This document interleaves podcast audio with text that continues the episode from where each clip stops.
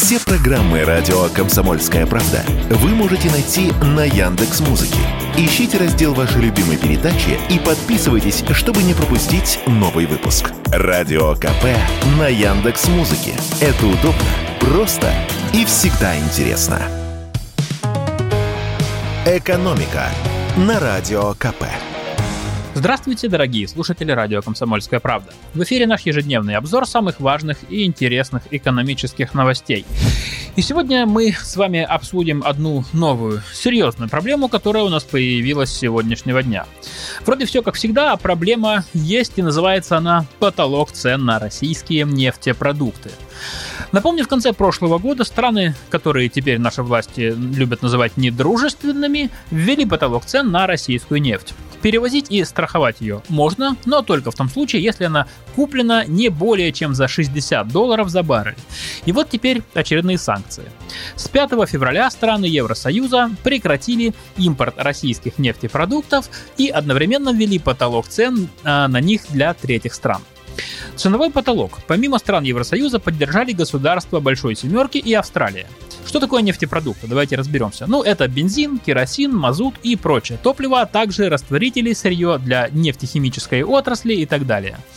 Конечно, э, одни страны не могут запретить другим покупать или продавать что-то по определенной цене, но они запретили своим компаниям перевозить, страховать и оказывать другие услуги при морской транспортировке российских нефтепродуктов, если они куплены по цене ниже установленного лимита.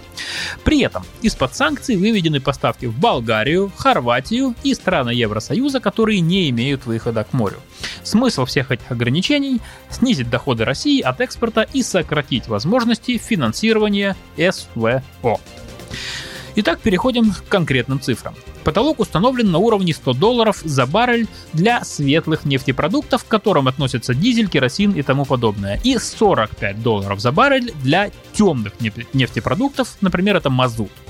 Для сравнения, по данным Международного энергетического агентства, средние цены на эти виды топлива в прошлом году были примерно в полтора раза выше. 140 долларов за баррель для светлых нефтепродуктов и 75 для темных. Зависимость европейцев от нашего топлива довольно большая. В прошлом году Россия отправила в Евросоюз около 70 миллионов тонн нефтепродуктов. Однако и для России продажи нефтепродуктов, большая часть которых приходилась на европейские страны, были очень серьезным источником пополнения бюджета. Например, по данным Центробанка, если в 2021 году Россия продала нефти на 111 миллиардов долларов, то нефтепродуктов на 70 миллиардов. Сумма очень и очень серьезная. Понятно, что к потолку цен на нефтепродукты готовились заранее, и в Москве в том числе. Пока подробности российского ответа неизвестны, но он обязательно будет, об этом власти страны заявили уже. Но можно вспомнить, как было с нефтяным потолком. С 1 февраля российское правительство ввело контрсанкции, запретив поставлять нефть по контрактам с фиксацией предельной цены, ну то есть того самого потолка.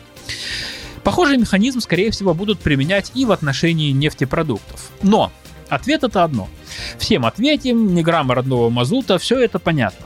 Но как наша страна сможет хотя бы частично компенсировать потерю дохода от продажи нефтепродуктов? Мы попросили поделиться мнением на этот счет ведущего эксперта Фонда национальной энергетической безопасности и финансового университета при правительстве России Станислава Митроховича. Так вот, по его словам, России придется перенаправлять свой экспорт на другие рынки. Прежде всего азиатские, африканские, ну, может быть, в Южную Америку. Нам нужно снизить зависимость от западных перевозчиков, говорит эксперт, и желательно желательно до самого минимума, в перспективе до нуля, используя российских перевозчиков и те компании, которые не зависят от западных стран. То же самое ведь примерно происходит и с нефтью. Если еще не так давно до двух третей российской нефти по морю перевозили западные компании, то сейчас это где-то одна треть. Ну вот что-то похожее нужно сделать и с нефтепродуктами тоже. Правда, тут есть сложности. Индия и Китай и сами являются крупными производителями нефтепродуктов. И если нашу сырую нефть они покупают с удовольствием, тем более с хорошими скидками, то в производстве нефтепродуктов они наши прямые конкуренты, и закупать их огромными объемами у них смысла нет. В общем, неудивительно, что многие эксперты считают, э, потолок цен на нефтепродукты может ударить по доходам российского бюджета сильнее, чем санкции на нефть.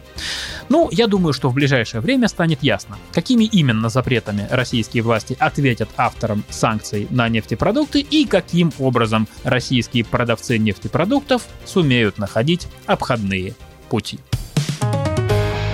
Экономика на радио КП.